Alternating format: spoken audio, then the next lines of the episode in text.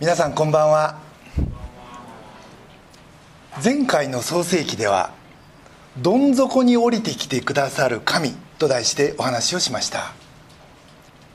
ヤコブは父イサクを騙し兄エサウの長子の権利を奪い取るなどという悪行三昧の末逃げてきた自分にさぞかし嫌気がさしてたことでしょう。でもそんな彼に神が至近距離まで近づいてきてくださいました。そしてその神を心から礼拝した時神は初めてお父ちゃんおじいちゃんの神ではなく自分の神になってくださいました。さらにその神からあなたを世界の祝福のもといとするというこれはもともとアブラハムに与えた使命でした。がヤコブがそれを受け継いだ。ということを学びました。今日はその続きです。ヤコブはあれから方法の体で身を寄せた叔父ラバンの家で20年働き多くの家族を持つようになりました。無一文でやってきた彼でしたが今やラバンの2人の娘と結婚し息子たちは、まあ、この時点ではまだ末のベニヤミンは生まれてなかったので計11人。そして多くの家畜を持っています。とその時神の声を聞きます。創世紀の31章3節。主はヤコブに言われた。あなたが生まれたあなたの父たちの国に帰りなさい。私はあなたと共にいる。この神の声を聞いてヤコブはふるさとに帰ります。これは20年前の最初の夜ベテルで出会ってくださった時神からいただいた祝福の約束。これをリアルに体験するチャンスになりました。その時彼が神から聞いた言葉は創世紀の28章13節です。私はあなたの父アブラハムの神イサクの神主である。私はあなたが横たわっているこの地をあなたとあなたの子孫に与える。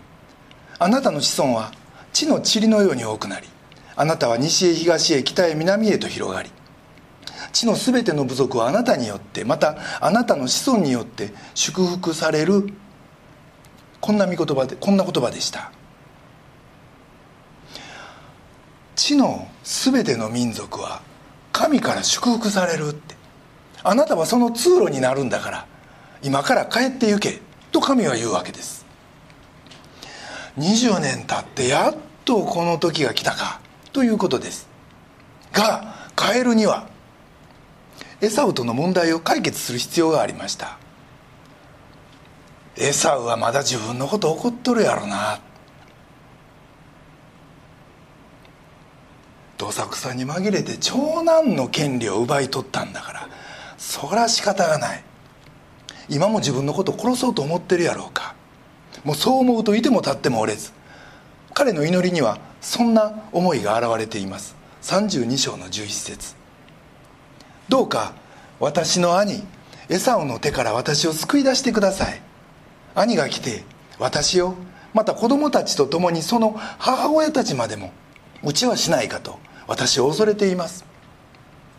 その母親たちというのはヤコブの2人の妻のことです。がとにかく家族が皆殺しにされるんやないかって。そこまで恐れてるわけです。そんなふうにヤコブはこの時点でまだ世の戦いにどっぷり使ってました。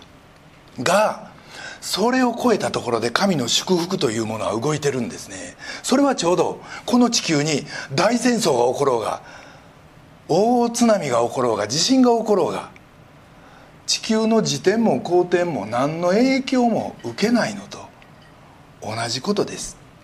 ここに厳然たる神の祝福があるって微動だにしない祝福です。今日はこの神の祝福というものについて皆さんと共に3つのポイントで見ていきたいと思います。まず1つ目のポイントは勝ち負けを超えた神の祝福。そんなエサウとの未解決の問題に悩むヤコブにその夜不思議なことが起こります。32章の24節。ヤコブが一人だけ後に残るとある人が夜明けまで彼と格闘した。誰か知らんけど一晩中格闘したって言うんですよそれ誰やったんかって。30節。そこでヤコブはこのその場所の名をペヌエルと呼んだ。私は顔と顔を合わせて神を見たのに私の命は救われたという意味であるとあります。それは神だったって。そして彼はそこをペヌエル神の顔神と対面した場所と名付けます。朝まで格闘した相手は神やったんですね。そしてその格闘の結果が28節にあります。その人は言った。あなたの名はもうヤコブとは呼ばれない。イスラエルだ。あなたが神とまた人と戦って勝ったからだ。神はヤコブにあなたの勝ちだ。ってでも本当にヤコブは勝ったんでしょうか。というのはこの戦いの中でヤコブは桃の桃のつがいが外れてその後はちゃんと歩けなかった。ってあるから。でこれで勝ったって言えるんか。この勝ち負けという問題については実はマルコの7章にも似たような場面があります。イエスはツロという違法人の町に旅しそこで一人の女性に出会うんですね。マルコの7章26節です。彼女はギリシア人でシニアシリアフェニキアの生まれであったが自分の娘から悪霊を追い出してくださるようイエスに願った。でもこの女性に対するイエスの態度がそっけないというか冷たいんですね。イエスは言います27節。まず子供たちを満腹にさせなければなりません。子供たちのパンを取り上げて子犬に投げてやるのは良くないことですって。子供たちとはユダヤ人のこと。子犬とは違法人のことです。私が来たのはユダヤ人のためであって違法人のためではない。あなたは対象外って。ところがこの女性はここで食い下がるんですね。28節。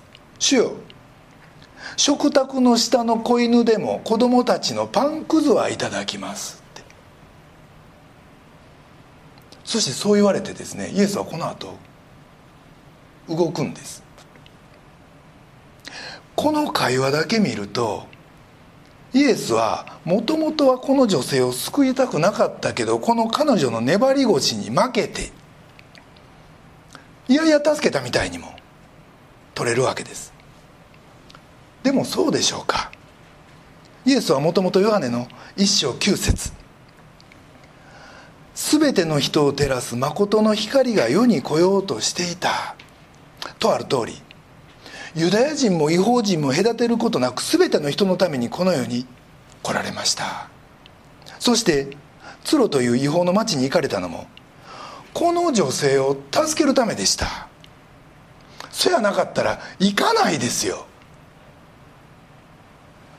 確かにヨハネの4章4節にはしかしサマリアを通っていかなければならなかったという言葉があってその後例のサマリアの女性に井戸端で会うわけです。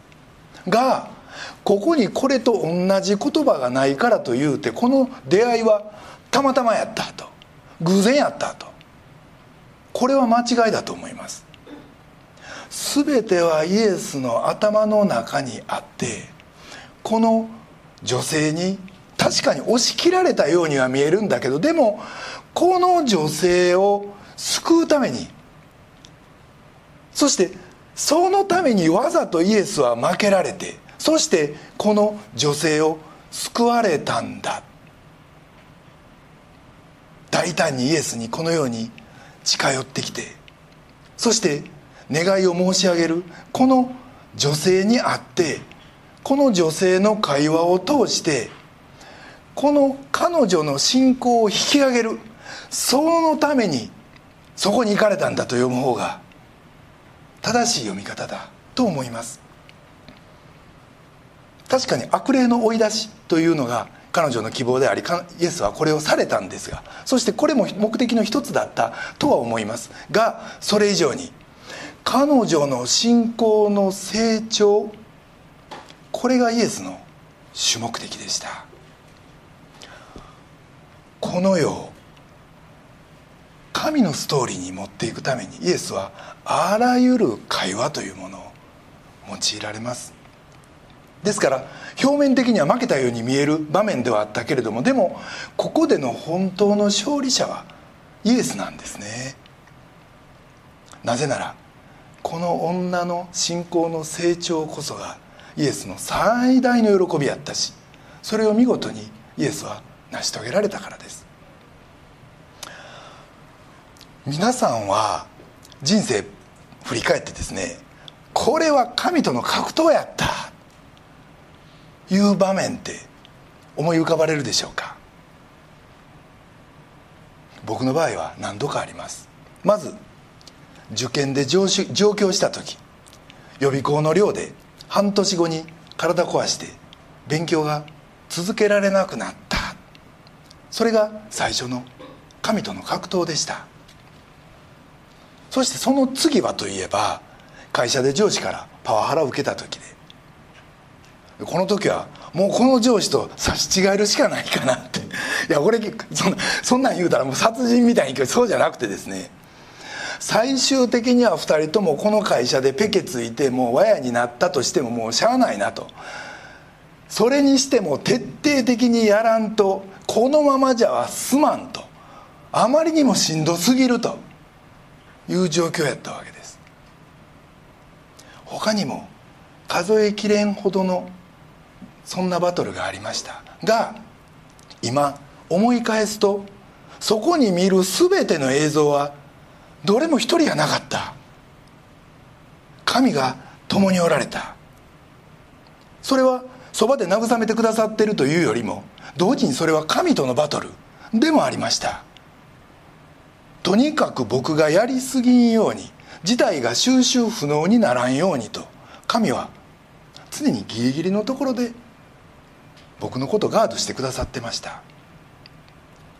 そうこうしてるうちに人の助けや状況の変化が起こって収束していったわけです。神との格闘がなければ単に1対1やったらその収束という時を待つことは僕にはできんかったしそれこそ毎週の礼拝と神にむしゃぶりつくような祈りとがさらには妻の助言とが際どいところで抑えになってきてました。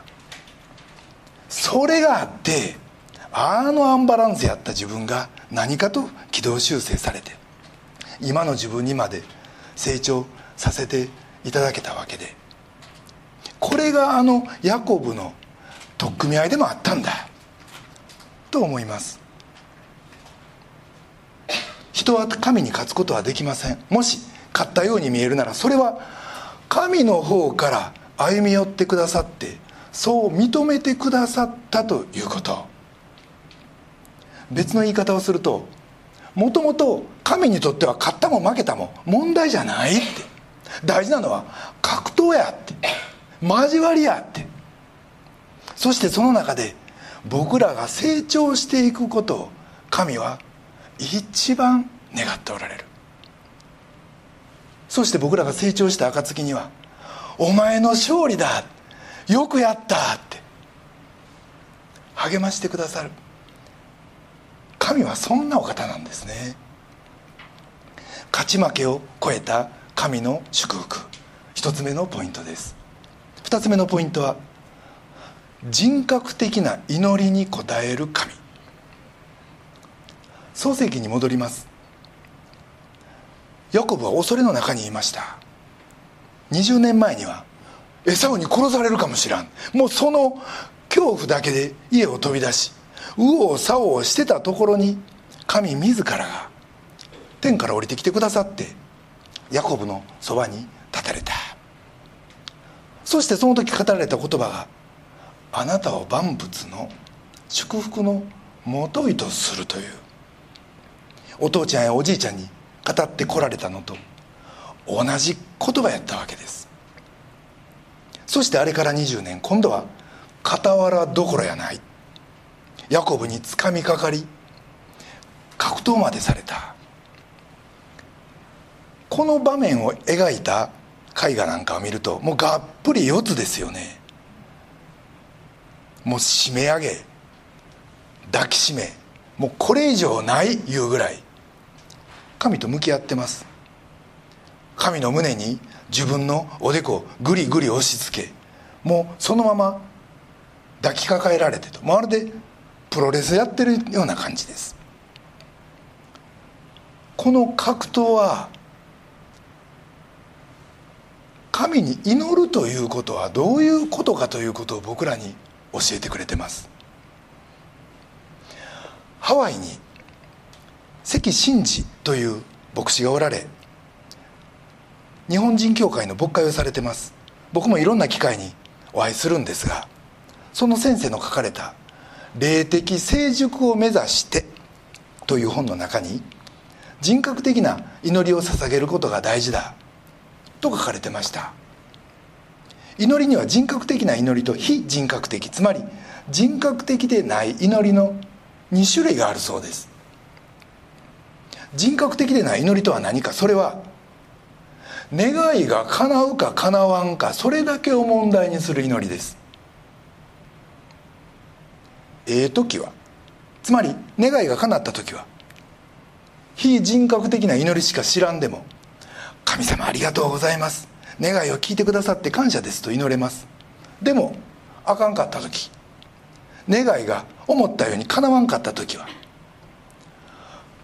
結果が出んかったんは自分の祈りが足らんかったからやないかと。自分を責め今度はもっと祈ろうと思う。あるいは神が聞いてくださらなかったのは神が自分のことを愛してくださってないからと違うかなんて思う。そうなるともう訳が分からんようになって今度は一体どこ向いて祈ったらええんかも分からんようになる。などなど。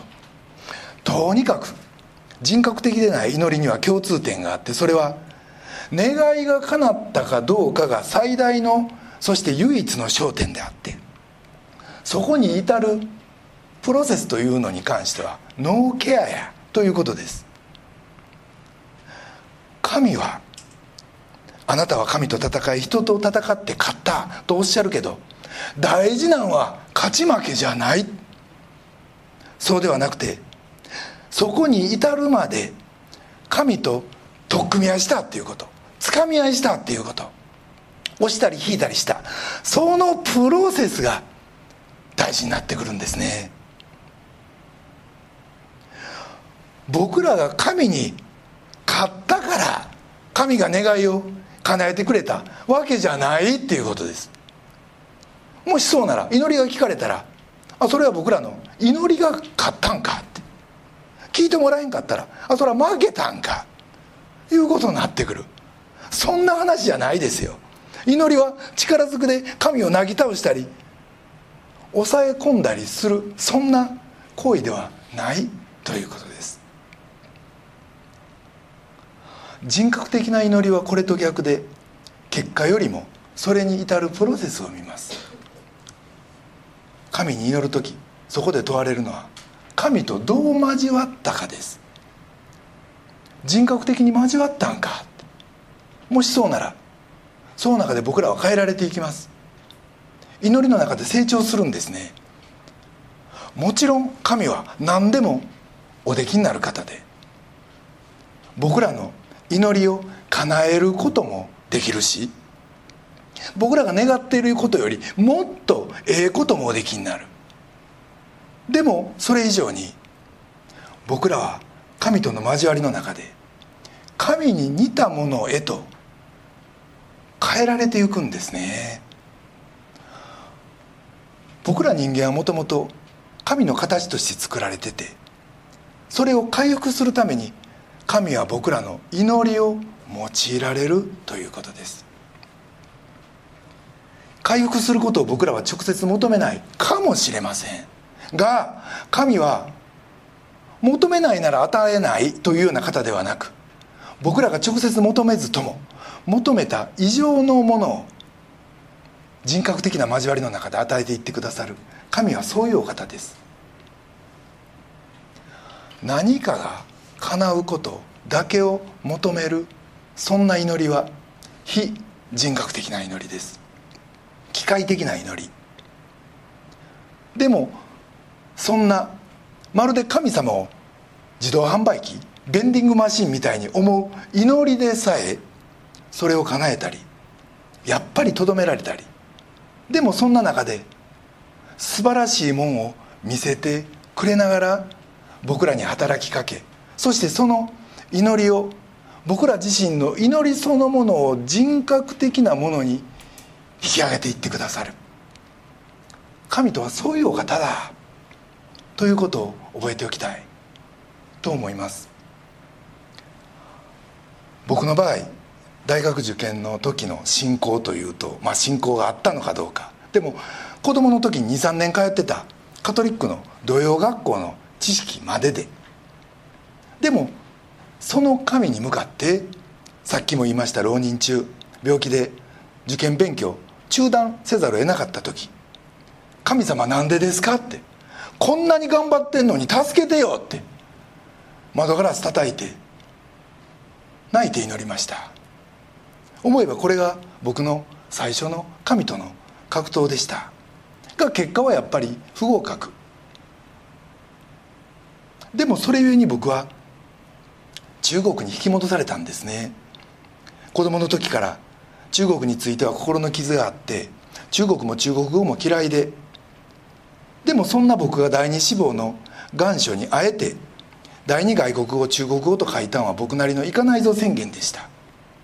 でも結果的にそこに落ち着きそしてその大学で中国語を始めたらいきなり中国も中国も好きになって北京に短期留学し地下教会のリーダーを通してイエスとお出会いすることができたわけです。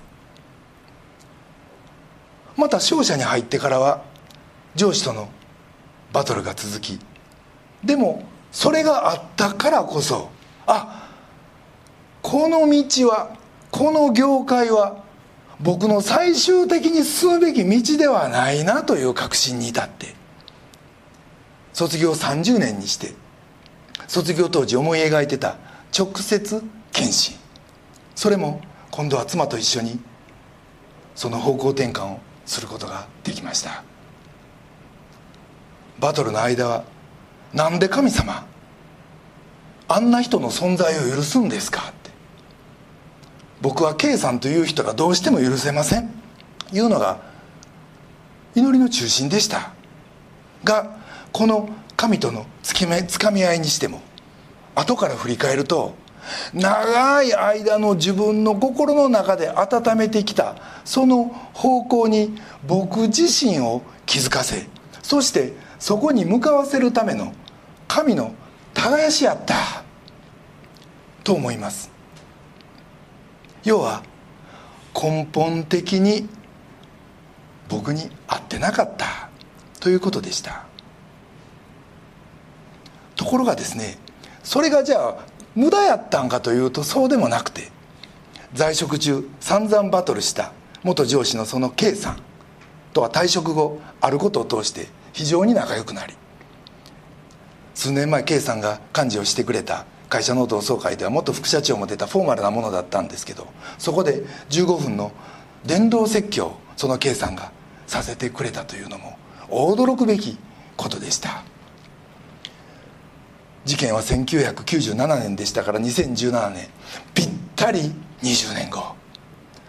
ヤコブとエサウのあの同じ時間だけかかったわけですが神のご計画の深遠さというものにびっくりするとともにでも人知を超えた和解というものに導いてくださった主の皆を崇めました。じゃあ僕らが今祈ってる祈りが人格的な祈りかどうかを判断する基準は何かって。関先生は大切なのは僕らが偽りのない言葉で祈ることだ。と言います。それは関先生が聖書全体からまたいろんな牧会の現場からおっしゃってることです。偽りのない言葉とは何か。それは詩篇を見れば分かることですがダビデの祈りにはいつまで三顔を隠しておられるんですか？という疑いやまた神へのイラつきもあれば敵に復讐してくれという呪いまで出てきます。クリスチャンらしくない言葉とも言えますがでも神はそれを禁じるどころか逆に偽りのない言葉として認め聖書にも残しておられるんですね。僕らが捧げるべき祈りはこれだということです。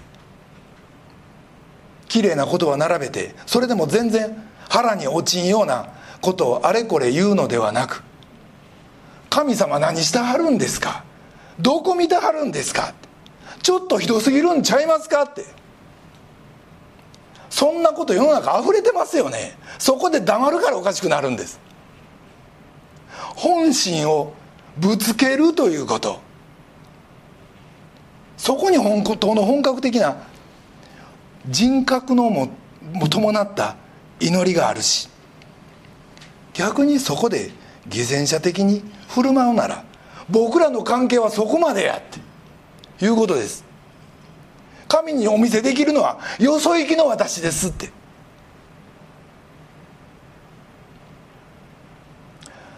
実際心のドアのノブは外側にはなく内側しかそれは開かないと黙示録にもありますから。祈るならこのドアを全開にして祈れってことです。本心語れって。本音のキャッチボールせえってことですよ。そんな人格的な交わりがあれば僕らは変えていっていただけるんですね。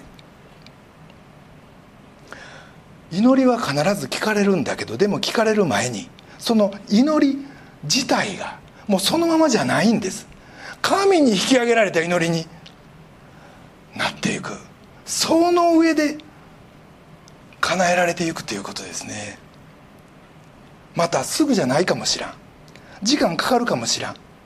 でもその間に最初に僕らが祈った祈りよりもはるかにバージョンアップした祈りとなってそれは聞かれていくということなんじゃないでしょうか。人格的な祈りに応える神。2つ目のポイントです。3つ目のポイントは3つの愛への気づきです。ヤコブはあの事件以来すでに20年。それでもエサウをいまだに恐れてました。そしてこの恐れをそのまま神に申し上げるんですね。本音の祈りというのは一方通行では終わりません。エサウの憎しみが怖いんですって。そんな現実を申し上げるうちにその原因はあなたにあるでしょう。という神の語りかけが彼には聞こえてきたんですね。自分がエサウを騙したことが全ての発端やからです。あなたがエサウやったらどう思うって。あなたも殺したくなるんじゃないのって。これが神との葛藤の答えであり彼はその時初めて自分の罪に目が開かれていくんですね。すると神は創世紀の32章の26節私を去らせよ。夜が明けるから」つまりもうこれぐらいにしないかと言われるわけです。でもヤコブは26節私はあなたを去らせません」しがみつきます。でもこの時も本来の格闘ではなくなってしまってます。ヤコブの桃のつがいはもう外れてるし立ってるだけで精一杯し倒れんように結局は神にもしがみついてるんですね。逆に神がここではヤコブを支えてるってそんな状態にあってヤコブはこの時神に抱かれてああこの原因は1から10まで自分の罪あったって初めて分かってくるんですね。もうここまで来たらなんぼ頑固者のヤコブであっても誰であってももう悔い改め以外に道は残されてないわけです。もともとヤコブってもうむちゃくちゃエネルギッシュな男ですよ。生まれてくる時も餌を押しのけて出てきたそしてこのまあ賜物とも言えるけどそれ以外にヤコブはイサクの後継者として神の使命を受けてるんです。この選びと賜物もうこの両輪です。ところがヤコブはこれを愛を持って使うことができんかったんですね。つまり自分のためだけに使った。一族全体のために使うべきやのにそれができんかった。ところが一方でエサウはというと考えが浅い。頼んない。素朴でいいところもあるんやけど指導者としては不適格やったでしょう。だからこそこの選びがあったとも言える。にもかかわらずヤコブはそれを自分のためだけに使って餌を騙してしまいました。それにそしてその結果この20年の恐れの日々でした。7,000日。ずっと恐れてた。でも神の見ての中で彼の祈りが変わっていくんですね。恐れ一本やったのが26節。私はあなたを去らせません。私を祝福してくださらなければって。ここで初めて彼の口から祝福という言葉が出てきます。でもこれは自分が得するための祝福。あの父親から奪い取ったあの兄貴の本来の祝福ではありませんでした。祝福自体はもともと神からも与えられてた。母親リベカからもそのことを聞いてた。ベテルでは直接聞いた。でもそれを自分の浅はかさで全部台無しにしてしまってたいうことに彼は気づいたんです。神様今それを回復させてください。いう祈りがこれでした。そんな資格はもうないの分かってます。でもあなたの憐れみでそれを取り戻させてくださいって。ヤコブの祈りはここで変わったんです。このヤコブの祈りを神は良しとされました。でもなんでこんなに変われたんか。それは取っ組み合いですよ。神に抱きしめられたからです。これまでも神はずっとヤコブと一緒にいた。でもそれはそんなこと彼の頭には全然なかった。僕らがしんどいと思った時神はそばにいるんだけどそんなこと僕らは全然抜けてる。ヤコブはそれでずっと来たわけです。孤軍奮闘やと思ってた。でもその神の寄り添いに気づいた時神の身腕の中で彼の悔い改めが起こったんですね。そして祈りが激変しました。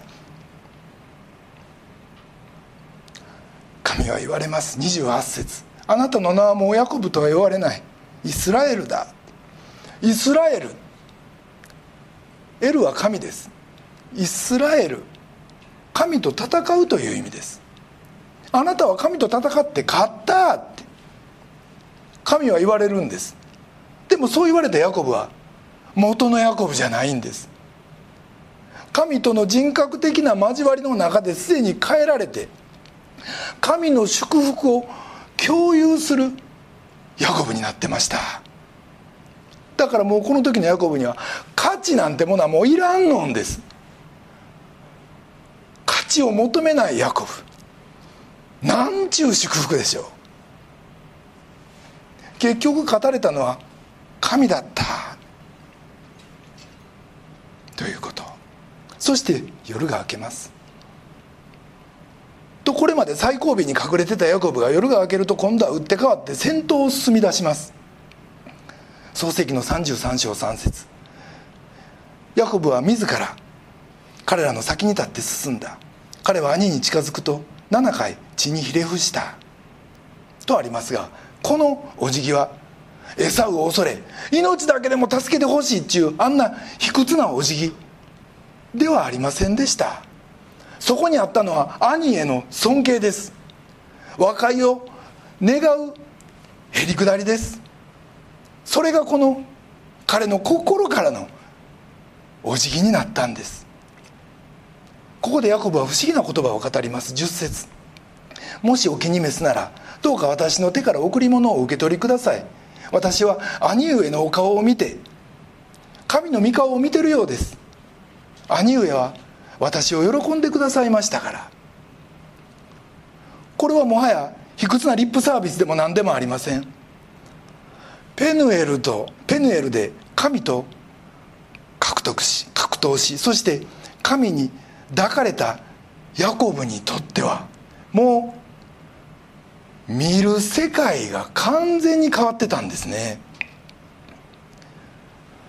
ヤコブの和解を受け入れようとしてくれるエサウを見た時ああこの兄の上にも神の祝福が注がれてる。ヤコブはこの事実を見て取ったんです。ああ彼らも祝福されてるって。共に神の祝福の中を歩むパートナーやって。力を合わせて神の使命を果たすべき仲間やって。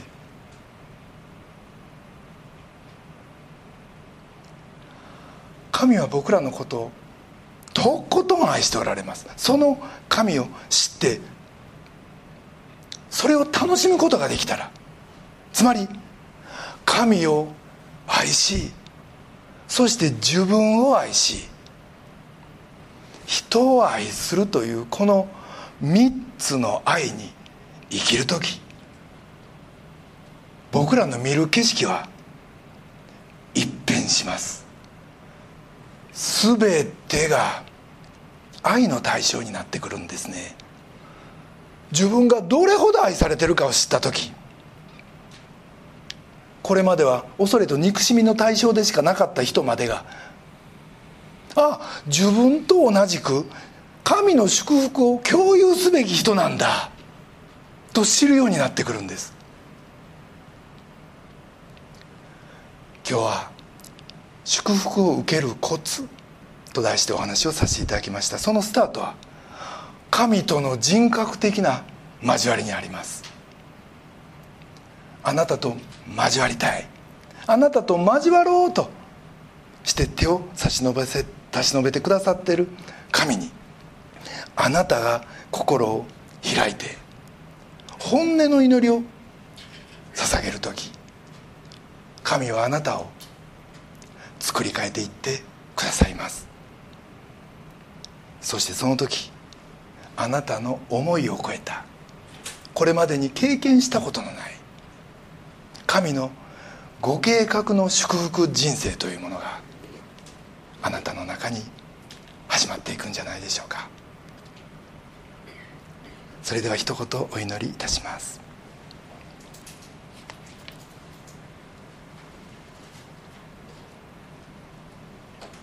すべての人を照らす誠の光が世に来ようとしていた。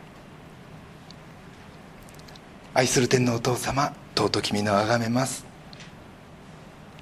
私たちは日頃あなたと人格的な交わりを持てているでしょうか。